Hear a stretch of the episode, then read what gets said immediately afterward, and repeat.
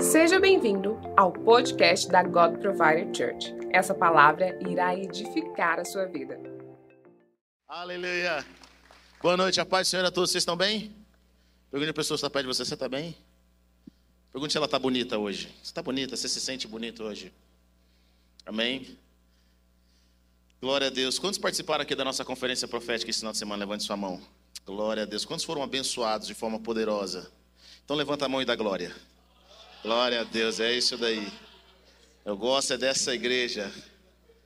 A igreja que levanta a mão e dá glória. Quem não participou não entendeu, né? Glória a Deus. Abra sua Bíblia comigo em 2 ah, Reis, capítulo 5. 2 Reis, capítulo 5. Glória ao nome de Jesus. Glória ao nome de Jesus. Vivemos um tempo muito precioso esse final de semana. Vimos nossa igreja e o nosso time de louvor fazer coisas que há muito tempo não faziam. O irmão me parou hoje de manhã pela, pela manhã e falou: Pastor, eu estava orando pela igreja esses dias, 5 horas da manhã, e o Senhor me mostrou a gente cantando corinho de fogo. Aí eu falei: É, ele falou: Ficou muito feliz, glória a Deus, foi de Deus. Mas eu gravei, está aqui no meu celular, glória a Deus. 2 Coríntios capítulo 5, quando, oh, 2 Reis capítulo 5, quando acharam, diga amém. Ela diz o seguinte, Naamã, versículo 1: Naamã, comandante do exército do rei da Síria, era muito respeitado e honrado pelo seu senhor, pois por meio dele o Senhor dera vitória à Síria. Mas esse grande guerreiro ficou leproso. Ora, tropas da Síria haviam atacado Israel levado cativo uma menina que passou a servir a mulher de Naamã. Um dia ela disse à sua senhora: se o meu senhor procurasse o profeta que está em Samaria, ele o curaria da lepra. Naamã foi contar ao seu senhor o que, o que a menina israelita dissera. O rei da Síria respondeu: Vá, eu darei uma carta que você entregará ao rei de Israel. Então Naamã partiu, levando com, consigo 350 quilos de prata, 72 quilos de ouro e 10 mudas de roupas finas. A carta que levou ao rei de Israel dizia: Com esta carta estou te enviando o meu oficial Naamã, para que o cures da lepra. Versículo 7. Assim que o rei de Israel leu a carta, rasgou as vestes e disse: Por acaso sou Deus, capaz de conceder vida ou morte? Porque este homem me envia alguém para que eu cure da lepra? Vejam como ele procura um motivo para se desentender comigo. Quando Eliseu o homem de Deus soube que o rei havia rasgado suas vestes, mandou-lhe esta mensagem: Por que rasgaste tuas vestes? Envia o homem a mim, e ele saberá que há profeta em Israel. Então Naamã, com seus cavalos e carros, foi com seus cavalos e carros e parou à porta da casa de Eliseu. Eliseu enviou um mensageiro para lhe dizer: Vá e lave-se sete vezes no rio Jordão sua pele será restaurada e você ficará purificado. Mas Naamã ficou indignado e dizendo, saiu dizendo: Eu estava certo de que ele sairia para receber-me, invocaria em pé o nome do Senhor, o seu Deus, moveria a mão sobre o lugar afetado e me curaria da lepra. Não são os rios de Abana e Fafa em, em Damasco melhores do que todas as águas de Israel? Será que não poderia lavar-me neles e ser purificado, e foi embora dali furioso. Mas os seus servos lhe disseram: Meu pai, se o profeta tivesse pedido alguma coisa difícil, o senhor não faria? Quanto mais quando ele apenas diz que se lave e será purificado. Assim ele desceu ao Jordão, mergulhou sete vezes, conforme a ordem do homem de Deus, e foi purificado. Sua pele tornou-se como a de uma criança então Naamã e toda a sua comitiva voltaram à casa do homem de Deus. Ao chegar diante do profeta, Naamã lhe disse: Agora sei que não há Deus em nenhum outro lugar, senão em Israel. Por favor, aceita um presente do teu servo. O profeta respondeu: Juro pelo nome do Senhor a quem sirvo, que nada aceitarei.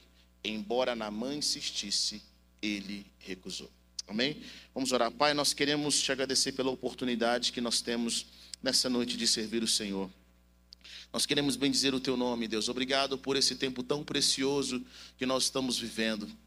Eu peço que os teus anjos cerquem esse lugar. Eu peço que a tua mão poderosa venha nos guardar de uma forma tremenda nesse lugar. Senhor, eu oro para que o teu espírito ministre aquilo que as palavras humanas não podem não podem uh, ministrar. Eu oro para que nós possamos concentrar na tua palavra, naquilo que o Senhor está falando aos nossos corações.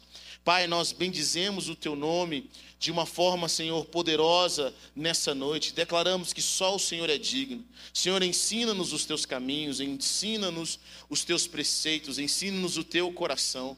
Nós colocamos anjos cercando esse lugar, ó Pai, e pedimos que a tua graça e a tua glória esteja sobre as nossas vidas, ministrando ao coração de cada um. Obrigado, Jesus, pela oportunidade que nós temos. Obrigado pelo chamado que nós temos de bendizer o teu santo nome. Em teu santo nome nós declaramos nessa hora. Amém. Amém? Glória a Deus. Ah, essa passagem é uma passagem muito interessante, muito conhecida. Ah, Naamã, um general um comandante do exército da Síria, era um homem que ele tinha sua fama, ele tinha o seu poder, ele tinha sua influência, mas ele tinha uma enfermidade. E a Síria era um inimigo de Israel. E esse homem simplesmente colocou na sua, recebeu uma notícia de que ele poderia encontrar cura em Israel, porque havia um homem de Deus ali. Havia um profeta, alguém que oraria por ele e ele seria curado. Então Naamã sai da sua, da sua terra, ele fala com o rei, do rei da Síria, e ele sai da sua terra encontro do, ao encontro do profeta para ser curado. Quando o rei de Israel recebe essa carta, ele simplesmente rejeita, simplesmente fica apavorado. Ele acha que é um motivo que o rei da Síria tinha para lutar contra ele. Mas Eliseu, um homem de Deus, um homem que entendia o mover sobrenatural do Senhor, ele simplesmente fala: manda Naamã vir para cá. E quando Naamã chega na, a Eliseu, Naamã está esperando uma manifestação. Ele está esperando com que Eliseu levantasse as suas mãos, saísse, tratasse-o como um, comandante, honrasse a presença dele, e ali Naamã seria curado.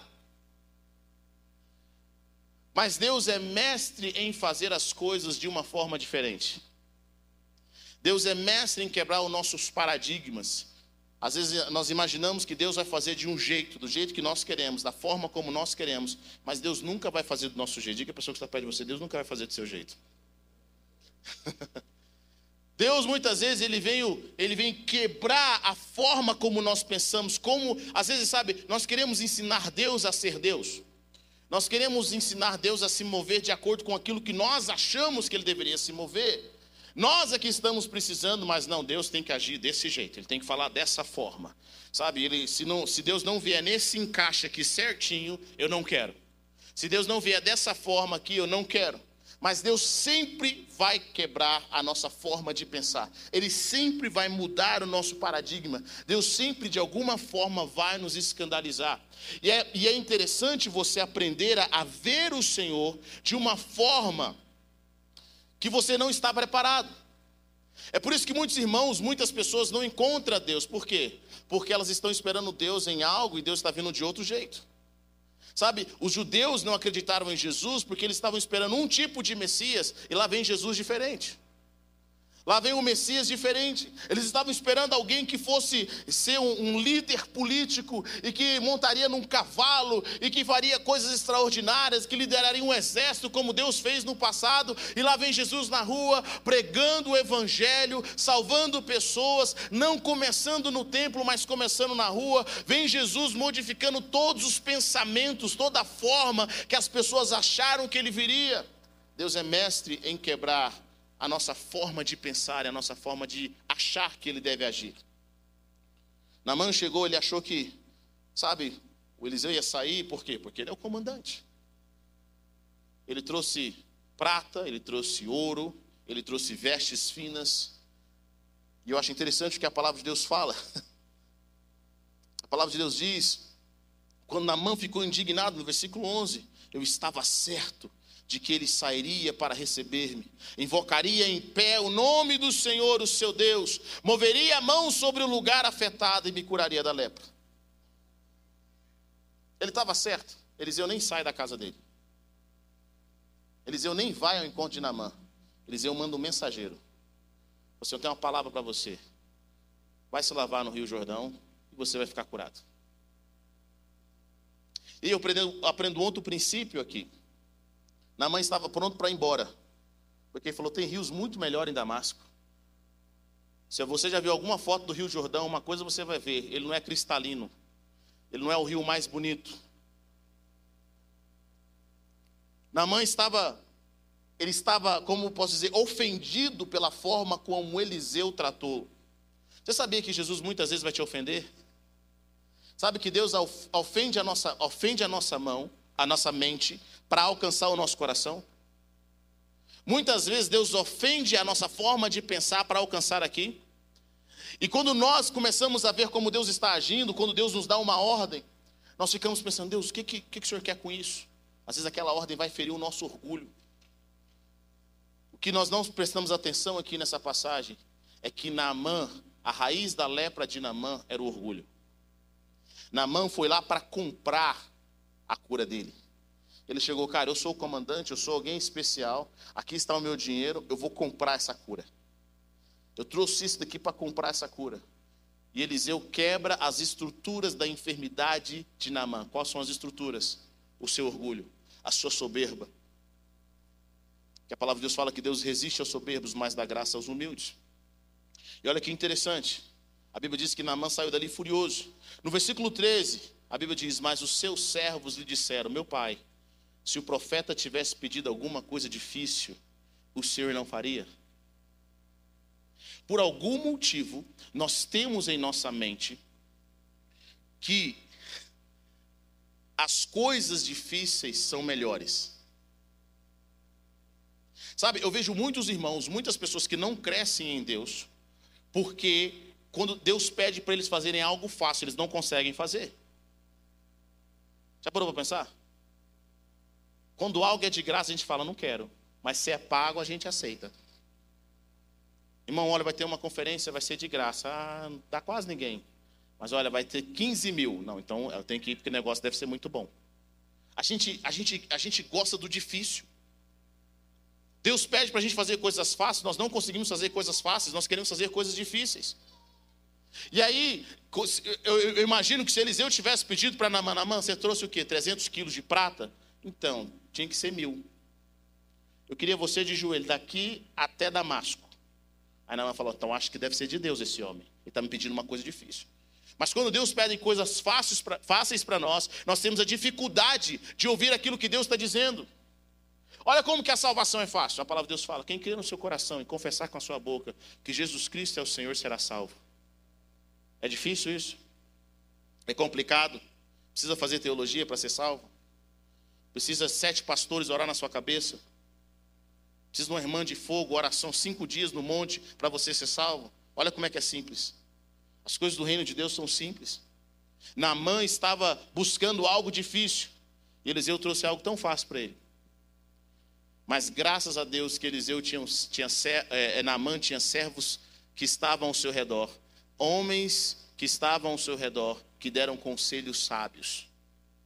Namã tinha pessoas que garantiram a sua cura. O servo, de, o servo lhe disse: Meu pai, se o profeta tivesse pedido algo, uma coisa difícil, o senhor não faria. Quanto mais quando ele apenas disse que o se lave será purificado. Sabe que sabe, para mim, toda essa história, o milagre está com esses homens aqui, ó. Por que, que o milagre está com esses homens? Porque esses homens não colaboraram com a estrutura de orgulho de Naamã. Sabe, queridos, sabe por que muitos de nós não vivemos o que Deus tem para nós? Porque nós estamos cercados de pessoas que fortalecem as nossas fraquezas. Você tem um problema de vitimismo. Vira e mexe, você quer se sentir uma vítima.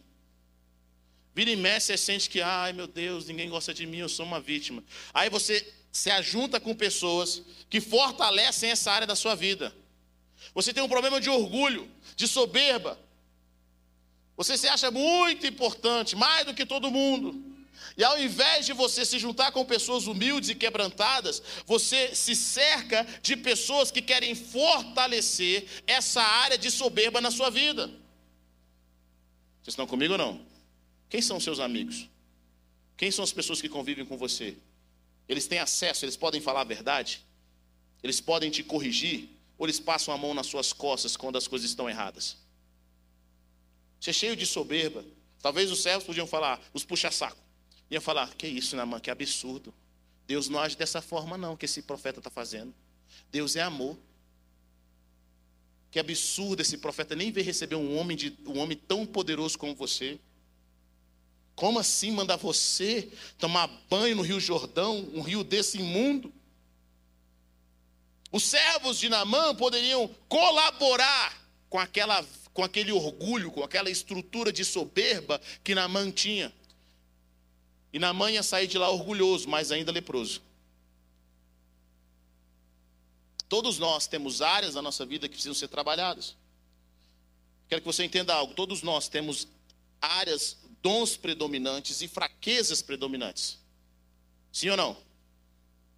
Todos nós temos áreas que nós somos, cara, eu sou muito bom nisso. Mas tem áreas da nossa vida que você fala, cara, eu tenho que tomar cuidado com isso. Tem área que se alguém ficar ali puxando, sabe? Se você tem um problema de inferioridade, de vitimismo, alguém fica passando a mão na sua cabecinha ali, você fica, é verdade. Ai meu Deus, eu nasci assim, sabe? Eu sou uma vítima. Todo mundo tenta, oh meu Deus, sabe? Se você não tomar cuidado, faz aquela área crescer. Todos nós temos. Nós temos, e nós também precisamos reconhecer as áreas das pessoas que estão ao nosso redor. Os nossos amigos, os nossos parentes, os nossos cônjuges, eles têm áreas que são, que são ah, ah, os dons, as qualidades que eles possuem, mas eles também têm áreas que são fraquezas. E como bons amigos, bons cônjuges, pessoas que nós nos relacionamos, nós temos que aprender a enxergar as áreas boas e as áreas que precisam ser trabalhadas na vida das pessoas que estão perto de nós. Vocês estão comigo ou não? Levanta a mão e dá glória. É isso. Nós temos que aprender. Lá está Naamã, leproso, mas cheio de orgulho. Quantas pessoas estão doentes, o casamento destruído, as finanças destruídas, mas está lá numa pose. Está tudo destruído. E Deus fala assim, cara, você tem que se humilhar aqui. Eu quero que você se ajoelhe. Eu me ajoelhar, pelo amor de Deus, faça isso não. Eu não. Qual é a estrutura que impede você de ver aquilo que Deus tem para a sua vida? Às vezes nós temos essas pessoas que estão ao nosso redor, e ao invés delas encorajarem a gente, para nós sairmos daquela posição, elas fortalecem para nós ficarmos onde nós estamos. Quantas pessoas têm um problema de avareza? Sabe, querido, você tem, um, tem gente que tem um problema de avareza. Você gosta de receber milhões, mas gosta de dar centavos. Pessoas que trabalham para você, funcionários que estão na sua casa, você não tem coragem de colocar para comer algo. Sabe? Você não dá a mesma comida.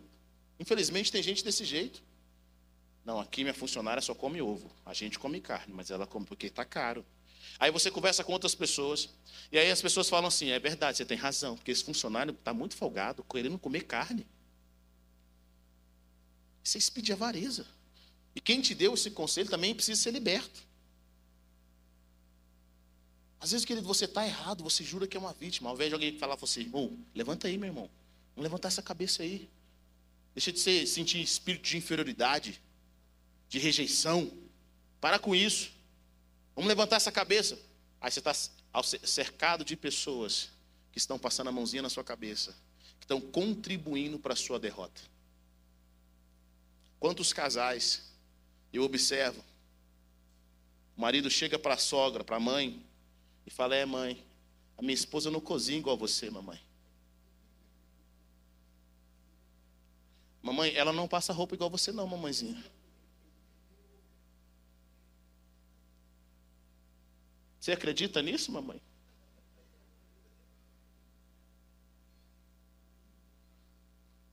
E aí, a sua mãe, ou a sogra que não é sábia, ao invés de falar assim, meu filho, some daqui.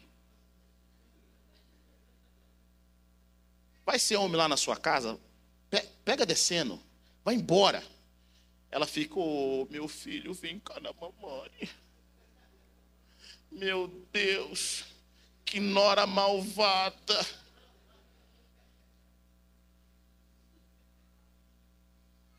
Que nora malvada.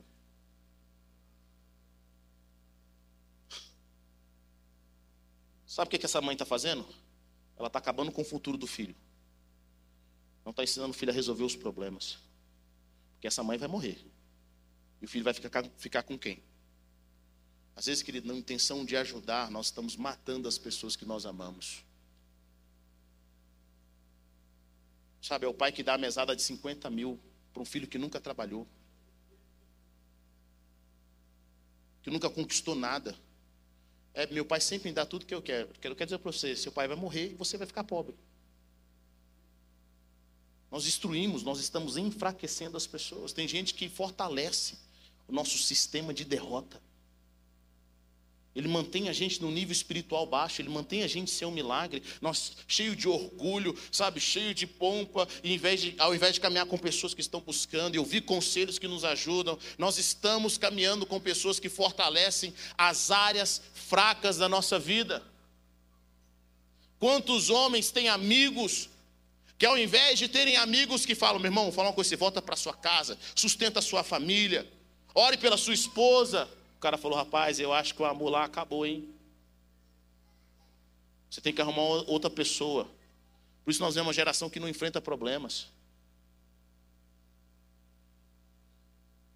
Pessoas que se Jesus fazer diferente do que eles imaginam, eles não, vão, eles não querem ser curados.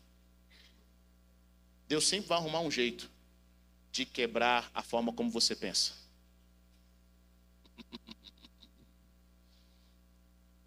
Existe um princípio no reino de Deus: os humilhados serão exaltados. Quem se humilha, Deus exalta. Mas quem exalta é humilhado. Antes da honra vem a humildade. É um princípio no reino de Deus. Naamã não queria, mas graças a Deus pelos seus servos. Sabe, nem tudo que Deus manda a gente fazer, nós queremos. Sabia disso? Nem tudo que Deus manda a gente fazer a gente tem vontade. Mas Deus não está nem aí para o nosso querer. Deus está aí para a nossa ação, para a nossa obediência. Quem são as pessoas que estão perto de você? O que, que elas falam para você? Como é que elas te encorajam? Elas fortalecem o seu vitimismo, elas fortalecem a sua inferioridade elas fortalecem, sabe, essas áreas da sua vida que precisam ser trabalhadas. E aí nós vivemos um espírito de insatisfação, porque nós queremos que Deus faça do nosso jeito. Insatisfação, pessoas insatisfeitas. Elas acham que Deus tem que preencher tudo para elas, tem que fazer do jeito delas. Deus não vai fazer do nosso jeito, vai fazer do jeito dele. Não é Ele que precisa da gente, nós é que precisamos dele. Estão comigo ou não? Aí os servos de Namã falam para ele: vai lá, ele pediu uma coisa fácil para você, só vai lá fazer. A Bíblia diz que Namã saiu dali furioso, mas ele foi. Namã não queria se banhar, mas foi. Fico imaginando Namã entrando naquele, naquele rio. Ai meu Deus, será que tem um trem aqui? Não dá para ver nada. Podia estar tomando nas águas termais lá em Damasco. Vou pegar uma doença nesse rio. Namã estava furioso. Mas o servo estava lá, Namã, ai, mano, toma esse banho aí. Vai te matar, não. Já está morrendo mesmo. Só vai acelerar o processo. Vai, mano. Namã teve que tirar a sua capa, ele teve que tirar a sua armadura. E teve que revelar a sua lepra. Sabe, querido? Quantas pessoas elas querem ter a sua vida curada, elas querem ter o seu casamento curado, mas elas não querem tirar a armadura. Você quer passar uma régua, mas Deus sabe o que você fez, você tem que tirar tudo. Você não quer mostrar a lepra, mas a lepra está lá. Você vai precisar expor essa lepra, no lugar onde você não queria expor. Namã foi com toda a sua comitiva. Tudo para ficar no sigilo, só para receber a oração, para ninguém saber exatamente o que aconteceu. Mas Deus expôs a lepra de, de Namã, ele teve que tirar sua, ele teve que tirar sua armadura, todas as suas vestes que ele tinha importante e entrar naquele rio, no Rio Jordão. E ali está Namã tomando banho. Eu fico imaginando, a primeira vez ele pensou, isso daqui não vai dar em nada. A segunda vez aqui não vai dar em nada. E ele obedecia. Quero te explicar algo sobre fé, querido. A fé não tem nada a ver com o seu sentimento. Vocês estão comigo ou não? Namã não queria estar lá, não acreditou, mas os amigos dele acreditaram. Olha que engraçado. Porque a fé dos seus amigos pode funcionar na sua vida também.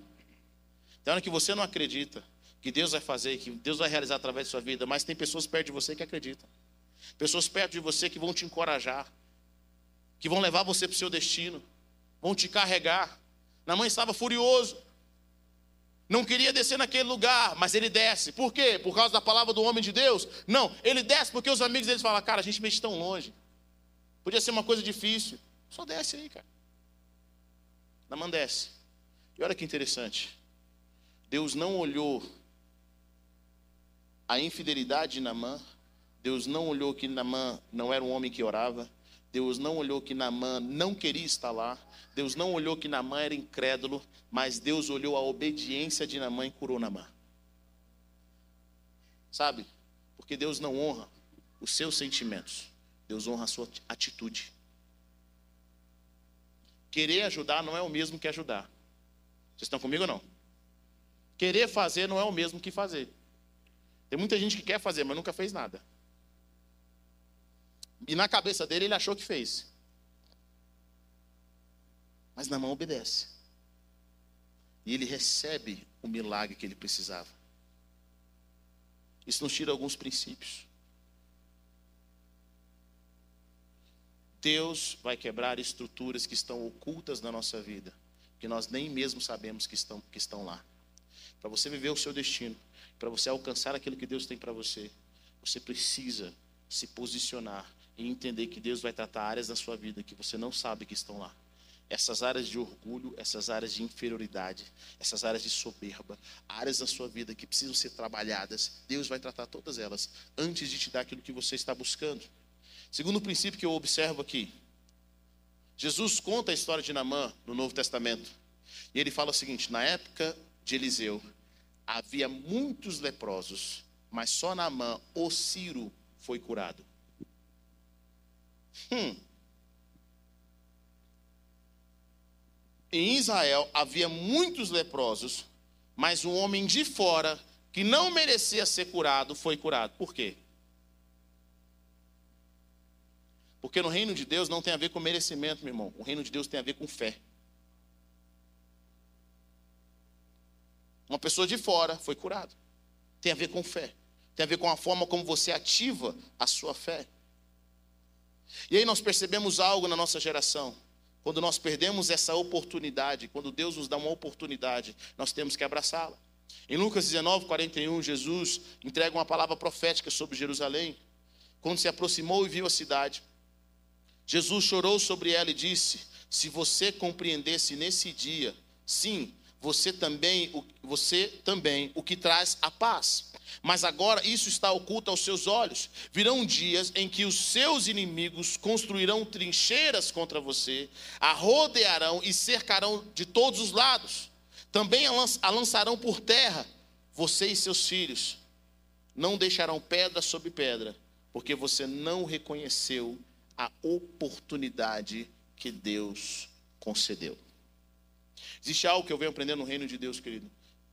Deus trabalha com oportunidades. Existem portas no reino de Deus que se abrem e que se fecham. E essa porta não vai ficar aberta por muito tempo. Algumas portas vão ficar abertas por anos, outras as portas vão ficar abertas por meses. Outras portas vão ficar abertas por horas. Quando essa porta se abre, ou você entra, ou você vai ficar de fora. Você sabia disso? Alguns anos eu conversei com, com um pastor amigo meu, líder do I Hope, lá em Sarasota. O nome dele é Roger Lee. Ele era um homem que não tinha condições financeiras, mas ele tinha um, um sonho de construir uma house of prayer, uma casa de oração lá em Sarasota. E aconteceu algumas coisas, o pastor da igreja dele expulsou ele praticamente da igreja. E, e Deus falou com ele: Olha, eu quero estabelecer algo nessa cidade através da sua vida. E aí ele comprou um imóvel, todo mundo ficou impressionado, porque ele comprou esse imóvel sem dinheiro. E aí, depois de anos conversando com ele, a nossa igreja se reuniu nesse imóvel por, por alguns anos. lá em Sarasota. E depois, conversando com ele, eu perguntei, cara, me conta a história disso daqui. Qual que é o testemunho? Ele falou, olha, eu tive um sonho, quando recebi a proposta de comprar isso daqui, alguém falou para mim para comprar isso daqui, e eu não tinha nenhuma condição financeira. Eu tive um sonho, e nesse sonho eu estava num lugar, numa linha de trem. Eu estava numa, numa estação de trem. E nessa estação de trem, o trem chegava e abria a porta. E Deus falava comigo: se você não entrar, você vai perder o mover que eu quero fazer na sua vida. E eu ouvia isso duas vezes. Eu entendi que Deus queria falar comigo. Tem horas na sua vida, meu irmão, que você tem que mover por fé. Tem oportunidades que Deus está te dando que você tem que entrar. Tem estações na sua vida que você tem que entrar. Tem portas que Deus abre que você tem que entrar. Sabe o que Israel não percebeu? Sabe o que Jerusalém não percebeu? Que a oportunidade de Deus, o que Jesus estava dando naquele exato momento, a oportunidade de Deus duraria só três anos. Jesus ficou só três anos e meio em Israel, com o seu ministério, trazendo o evangelismo, ministrando, curando pessoas, libertando pessoas, era uma oportunidade, era um tempo de uma visitação. Quando eles perderam essa oportunidade, eles não receberam mais. Tem pessoas que, quando chega a oportunidade diante delas, Deus dá uma oportunidade para elas, elas ficam, ah, amanhã eu, eu vejo isso. Sabe, amanhã eu oro. Ah, me chamou para ir à frente, me chamou para fazer isso. Não, amanhã eu faço. Ah, esse profeta não fez do jeito que eu queria. Deus vai levantar um outro profeta um dia e vai fazer algo na minha vida. Mas quem disse que vai ter essa oportunidade? Quantos aqui já perderam a oportunidade? Levante sua mão. Já perdi várias oportunidades. Essas oportunidades não batem na porta. A mesma coisa acontece no mover de Deus. Quando Deus traz uma oportunidade para você, você tem que aproveitar. Entre nessa oportunidade. O que Deus está falando com você? Esse é o seu momento. Tem hora que Deus vai nos dar uma chance, daqui 10 anos. Tem hora que Deus vai nos dar uma chance daqui 20 anos. Mas tem hora que Deus não, vai, não nos vai dar uma chance. Então, uma pessoa que eu gosto muito, um amigo meu pai, esse homem caminhou com meu pai muitos anos, na sua juventude, na adolescência. E ele tinha um chamado incrível para a obra de Deus, um chamado poderoso para a obra de Deus. Sabe, meu pai e ele eram amigos inseparáveis. Um entregava a palavra profética, um tinha revelação e meu pai pregava como se ele tivesse tendo. Sabe, era assim, ele antes do culto eles iam pregar juntos no lugar. Antes do culto Deus mostrava para ele as pessoas que precisavam ser curadas, traziam revelações, e ele era um pouco mais tímido. Aí ele contava para o meu pai, meu pai pegava as palavras proféticas. Meu pai que ia pregar, Aí ele fala assim, meu pai fala assim, Deus me mostra aqui, você aqui, irmã.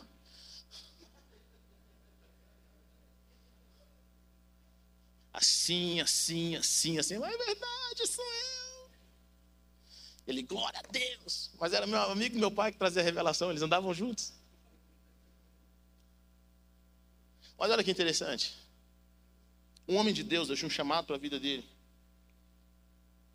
E ele, por causa de um namoro, Perdeu toda a oportunidade que Deus tem para ele.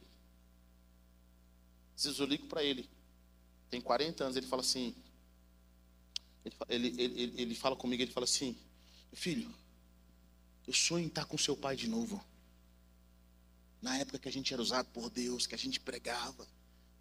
Nossa, aquela época foi tremenda, a gente viu algo poderoso. Ele sonha. Tem 40 anos. A porta não se abriu para ele de novo. 40 anos. Algumas pessoas estão perdendo uma oportunidade que Deus está dando para elas. Às vezes a porta está se fechando e você, ao invés de entrar, você não entra. Sabe, querido, vai chegar um dia que pessoas vão falar que Jesus é o Senhor. Elas vão dobrar o joelho, elas vão falar, agora eu creio. Mas a porta se fechou. A porta se fechou.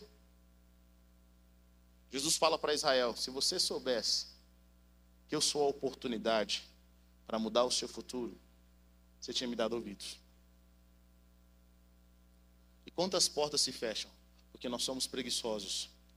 Quantas portas se fecham porque nós somos orgulhosos? Quantas portas se fecham porque nós não sabemos ouvir conselho? Quantas portas se fecham porque tem que ser do nosso jeito?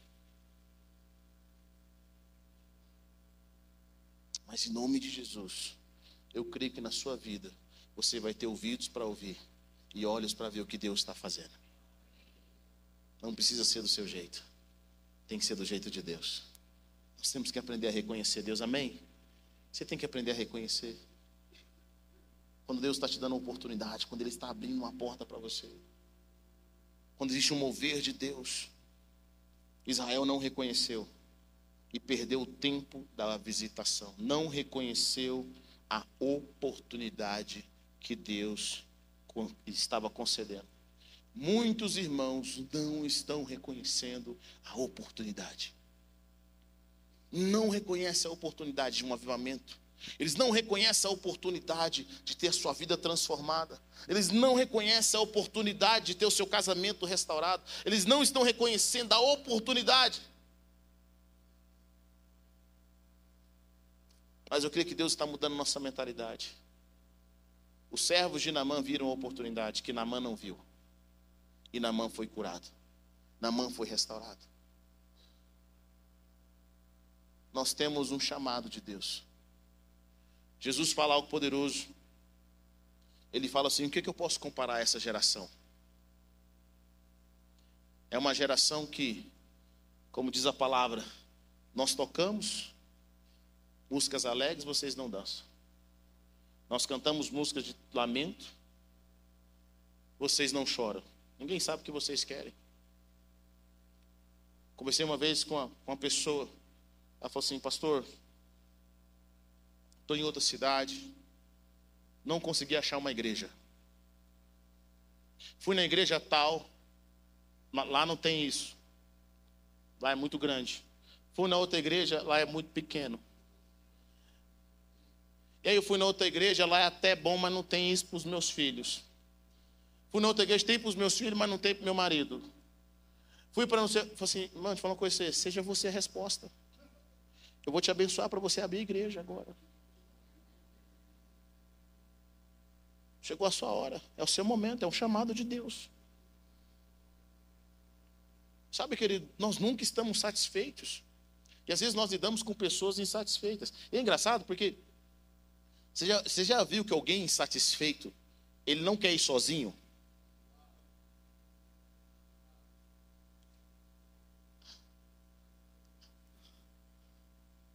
Acabei de chegar de viagem sexta-feira agora. E eu e a Raíssa ficamos em, em, um, em, um, hotel em Orlando. Tinha conseguido uma, uma pechincha, gente, um preço muito baratinho lá no hotel. Na foto estava lindo, mas quando eu cheguei lá,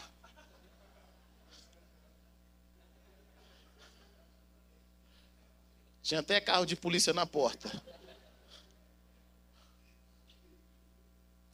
Aí eu tô lá na. Aí eu tô lá na fila. Aí chega uma mulher meio bêbada atrás de mim. E ela começa a reclamar do hotel, reclamar do hotel. Assim, eu já ia fazer o check-in, sabe? Mulher já estava reclamando que aqui eu tô um mês nesse hotel e tal. Que aqui tem os, anima os bichinhos que ficam na cama, tô toda picada e tal. Eu já ia lá para reclamar também, que sabe? E eu chegando lá, lá reclamando e reclamando e tal, e aquela coisa, aquela insatisfação. Aí eu conversando com o cara, olha, eu queria mudar de quarto, porque o quarto que eu peguei, a cama tá quebrada. Mas muito amor, muito carinho, né, gente? Eu sou crente. Falei com ele e tal, e a mulher lá reclamando, é porque não sei o quê, eu quero mudar de quarto, meu emprego arrumou esse serviço. Aí eu estou esperando os caras para ir lá comigo num quarto para mostrar que a cama não estava legal. Eu estou vendo essa mulher e o namorado dela brigando. E elas, eles começam a brigar, discutir um com o outro, tem aquela confusão no hotel. Eu sei que chamaram a polícia. Tinha um carro lá, mas não estava significando nada, não. Chamaram a polícia mesmo. Eles brigando aquela confusão toda. Na realidade, aquele hotel tinha problemas? Tinha, mas aquela mulher era o problema. Era perigoso, como eu tava, quando aquela mulher estava na fila, o gerente achar que eu era parceiro dela. e chama a polícia para cá. Só sei que aquela mulher foi expulsa do hotel. Eles estavam casando, é, é, é, gerando confusão, já tinha dias naquele hotel. Sabe, querido, pessoas insatisfeitas, às vezes nem, nem insatisfação sua, é insatisfação de alguém. Fica na sua vida, na sua mente. Você tem que falar para uma pessoa que está insatisfeita, irmãos, você está insatisfeito? Deixa eu pegar você aqui, vamos conversar com quem realmente deve resolver o problema. Porque eu não estou insatisfeito, eu estou bem. Graças a Deus, vem cá. Você vai ver que a insatisfação vai acabar na hora. Fala assim, pensando bem, tem coisa boa lá. Sabe? Nós somos essa geração que às vezes, cara, querido, Deus não vai mandar, não tem nada perfeito que Deus nos manda. Deus nos manda potenciais, amém? Deus não manda nada perfeito. É claro, os homens que estão aqui, nós homens, temos esposas perfeitas, graças a Deus. Posso dizer, ouvir um amém? Olha aí, tem irmão olhando para o marido falando assim: fala amém. Fala amém. Glória a Deus. Quero ouvir um glória dos irmãos. Glória. Aleluia, Jesus. É forte, igreja. Oh, terra. Sabe, Deus, Deus não manda nada perfeito para a gente. Nós temos coisas para serem trabalhadas. Nós temos desafios. Mas o espírito de insatisfação não permite a gente trabalhar aquilo que Deus nos dá. Querido, jardins não se mantêm bonitos sem ninguém colocar a mão. Você vai ter que aprender a lidar com as coisas. Deus vai te dar coisas que você precisa trabalhar. Nós temos que aprender a estar satisfeitos, mas ao mesmo tempo buscar a forma como eu posso contribuir através das minhas orações, através do meu conselho, através da minha sabedoria. Enquanto aquela mulher naquele hotel foi mandada embora, meu quarto que tinha dado um problema, eles me colocaram na melhor parte do hotel. Não era melhor, a melhor parte do hotel, igual um hotel da Disney, mas era a melhor parte do hotel.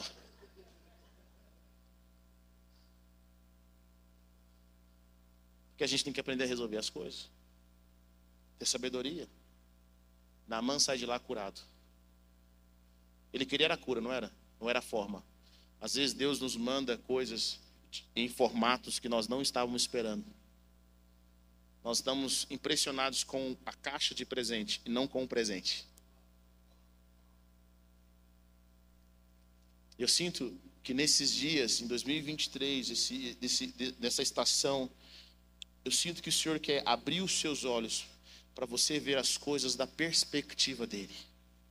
Veja o que Deus está fazendo. Talvez não é do jeito que você imaginou, mas é Deus. Tive a oportunidade de assistir um filme muito interessante chamado Jesus Revolution. Na década de 60, no auge do movimento hippie, de 60 e 70, uh, ah, os hippies estavam tomando conta, o sexo, droga e rock and roll. E um pastor encontrou um homem que era cristão e era hippie. Ele andava descalço, cabelo longo, roupas largas. E a filha dele leva, leva esse homem em casa para conhecer o pai, que era pastor. E o pastor, quando vê, quando vê esse homem, a primeira coisa que faz é: Cara, como é que você colocou esse cara aqui dentro? Um cara todo tradicional. Como é que você colocou esse homem aqui dentro? Ele falou: Não, você tem que ouvir ele falar. Ele ama Jesus. Aí esse cara começou a falar do amor de Jesus, começou a conversar com o pastor. E ele começou a ir na igreja desse pastor. Bom, pastor todo tradicional, terno, gravata, aquela igreja toda toda formalizada. Chega esse cara que nem que nem tênis tinha, ele ia, de, ele ia a pé para a igreja, ele ia descalço para a igreja. É engraçado você observar, porque a igreja que tinha uns 200 membros, gradualmente começa a ter mais membros hippies. E aí a igreja, os irmãos formal sentavam de um lado e os irmãos hippies sentavam do outro. E o testemunho dos irmãos hippies era: eu estou saindo da, da, casa de reabilitação, o povo descalço na igreja, sabe? Gente que estava sendo liberta da maconha, da cocaína, de todo tipo, e os irmãos olhando assim do lado. Até que os, os irmãos formais da igreja chegaram e falaram assim: ó, ou você decide, pastor, você fica com a gente, você fica com esse monte, um monte de doido aí. Ó, pastor, irmão, falar uma coisa, eu vou ficar com eles. Porque eles precisam mais do que vocês. A igreja, em dois meses, deixou de ter 200 membros para 2 mil pessoas. Foi um movimento chamado Jesus People movimento de Jesus. Que até o Bill Johnson foi tocado por, essa, por esse movimento. Até o Bill Johnson foi tocado por eles. Esses caras batizavam cerca de mil pessoas por semana. Eles iam para a praia lá na Califórnia, no auge do movimento hippie. chegavam os, os doidões lá, de todo jeito. Uma galera mais alternativa que não existia, assim, não tinha gente mais alternativa que eles. E era engraçado porque esse, esse, esse cara que foi usado por Deus, esse Lonnie, Lonnie Frisbee, ele, ele batizava os caras sem camisa. Tirava a camisa e batizava. A galera chegava aqui.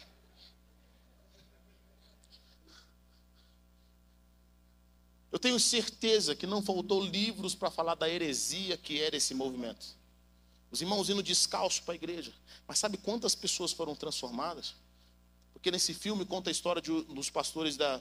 da a, primeiro é o pastor da Calvary Chapel, que é um, foi esse movimento nos Estados Unidos, e o pastor de uma igreja chamada Harvest, lá na Califórnia, que é uma mega igreja. Ele foi salvo nesse movimento. Ele caminhou com esse cara. Ele e a esposa deles, eram, eles eram drogados, eles eram viciados. E Deus libertou eles nesse movimento. A pergunta é: será que a gente conseguiria ver Deus com pessoas que se vestem diferente de nós?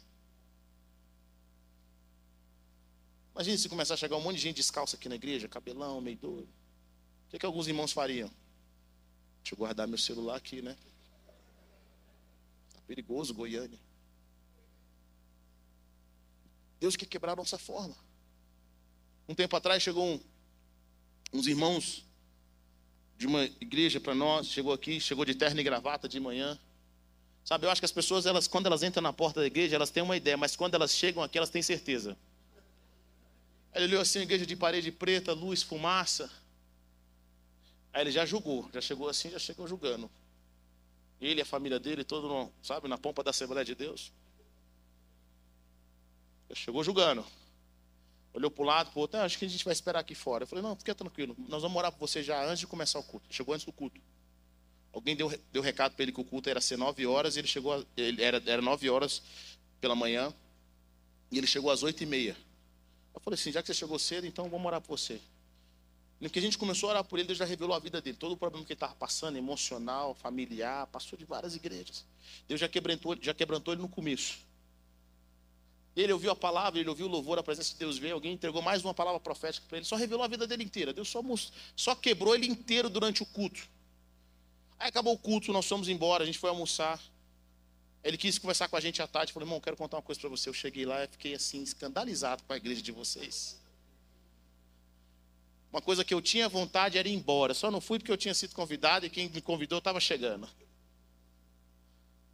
Mas Deus usou você de, tão, de tal forma.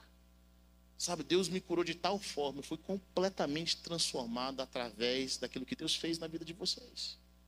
Não era do jeito que eu estava esperando, mas Deus me modificou. Sabe, queridos, nós temos que ver Deus em lugares que às vezes você acha que não vai encontrar.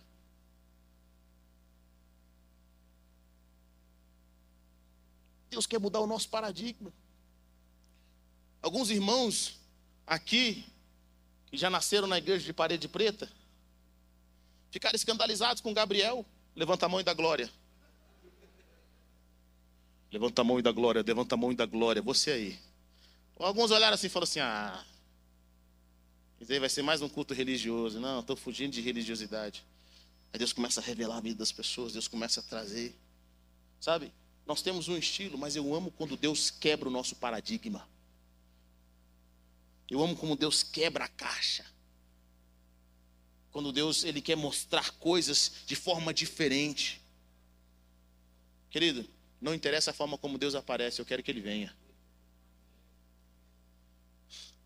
Não interessa se o milagre vai vir na mão de uma pessoa idosa, de uma, criança, de uma pessoa bem vestida ou mal vestida. Eu quero é que o milagre venha. Eu quero é ser curado, eu quero é ouvir de Deus, eu quero receber uma resposta, eu quero ser batizado. Nós temos que aprender a enxergar Deus em lugares, em momentos que nós não achamos que Deus vai estar lá, mas Ele vai estar lá.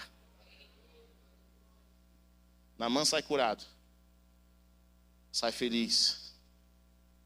O profeta não aceitou um centavo dele. Porque Deus não estava de olho no dinheiro de Namã.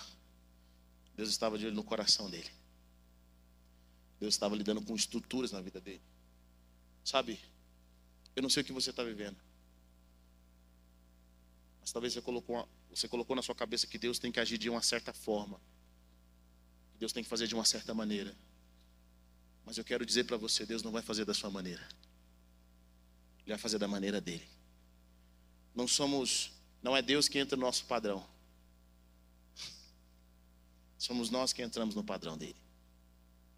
Deixa Deus quebrar as estruturas da sua mente. Deixa Deus te condicionar, deixa Deus te guiar.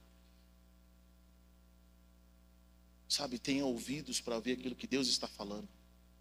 Porque eu creio, querido, que quando nós nos submetemos à vontade e ao desejo de Deus, a nossa vida é completamente transformada. Quantos querem dizer amém? Queria que você se colocasse em pé nessa noite. Eu quero orar com você.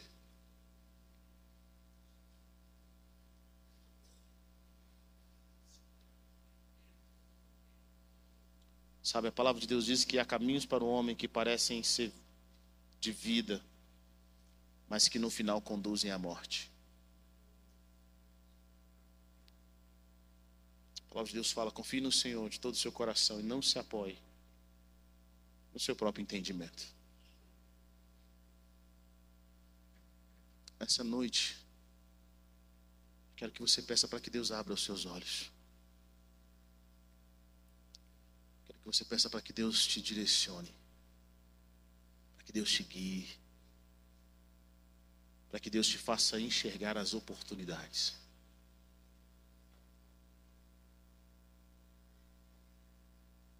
Para que Deus quebre as estruturas que te impedem de viver o seu destino. as estruturas que te impedem de ver a realidade que Ele tem para você. Comece a orar, levante sua voz. Levante sua voz. Fale com o Senhor, Deus, eu quero todas as áreas da minha vida, todas as oportunidades que eu estou perdendo, eu quero ver como o Senhor vê. Quebre as estruturas religiosas. Sabe, Deus, quebre. Quebre as picuinhas. Tanta coisa fácil que o Senhor tem pedido para eu fazer. Tanta coisa simples que o Senhor tem me pedido para fazer.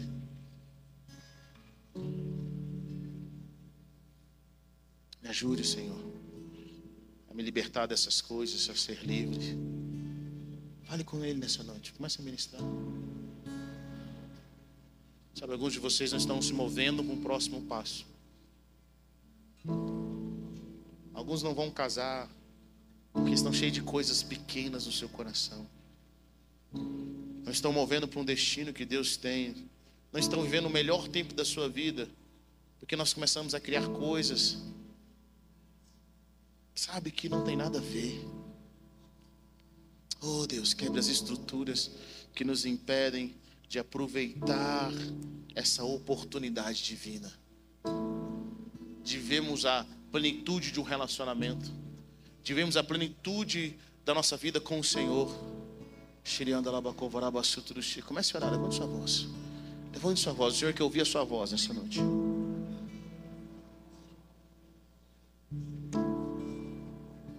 Mais simples do que você pensa. É mais simples do que você pensa. Peça ao Senhor que comece a te dar o coração de simplicidade. Sabe, tem gente complicando o que não deveria complicar. Tem gente complicando o que não deveria complicar. Tem gente colocando muralhas, colocando estruturas em áreas que não deveriam. Mas o Senhor nessa noite quer, quer, quer quebrar essas estruturas. Quer fazer com que essas estruturas caiam por terra. Deus é mais simples, Senhor. Deus arranca do meu coração tudo aquilo que, que tem complicado que tem me impedido, tem me paralisado. Algumas pessoas estão paralisadas porque acham que é muito difícil, acham que precisa de muito empenho, acham que precisa de coisas extraordinárias. E o Senhor está falando é muito simples, só vai se banhar. Só me obedece. Eu não quero que você tenha sentimentos. Você não precisa mudar de roupa, só vem do jeito que você está. Só vem do jeito que você está. Só simplesmente deixa. Sabe, os discípulos de Jesus eles não tiveram, quando Jesus chama eles para segui-lo, eles não tiveram que ir a um cartório reconhecer firma. Eles não tiveram que falar para a família toda, fazer uma festa de despedida. Eles simplesmente deixaram as redes e foram. Eu sinto nessa noite que o Senhor está falando para algumas pessoas aqui, ó, só deixa as redes. Ou faça como o cego que deixou a sua capra e foi Eu sinto o Senhor dizendo para você: não é difícil, é, mas pastor, eu não sei se eu consigo ver uma vida, a realidade dos céus. Eu não sei se ser crente é para mim, eu não sei se ser um discípulo está na obra, querido. Não, Deus vai te ensinar. Simplesmente deixe as suas redes e comece a se mover para o novo de Deus. Pastor, mas eu não sei como é que funciona a igreja. Eu não sei se eu vou me relacionar. Como que vai ser, querido? Simplesmente venha. Venha.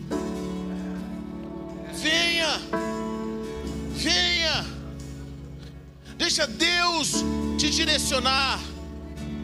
Deixa Deus te direcionar. Simplesmente se envolva. Senhor, arranca de mim todos os freios emocionais, todos os freios mentais, todos os freios espirituais. Querido, eu quero dizer para você: se lance no chamado de Deus, se lance no amor de Deus, se lance no milagre. É mais simples do que parece. É mais simples do que parece. Talvez você não, não sinta nessa noite, não sinta vontade. Sabe, não tem uma vontade mas você tem obediência, o seu corpo te obedece, mas você simplesmente obedece. Levante sua voz, levante sua voz. Levante sua voz, comece a falar, Pai, Deus, vem quebrando as estruturas, vem quebrando as estruturas, vem quebrando as estruturas, vem quebrando as estruturas. Obrigado por ter ouvido até o final. Acesse o nosso canal e tenha acesso a mais ministrações.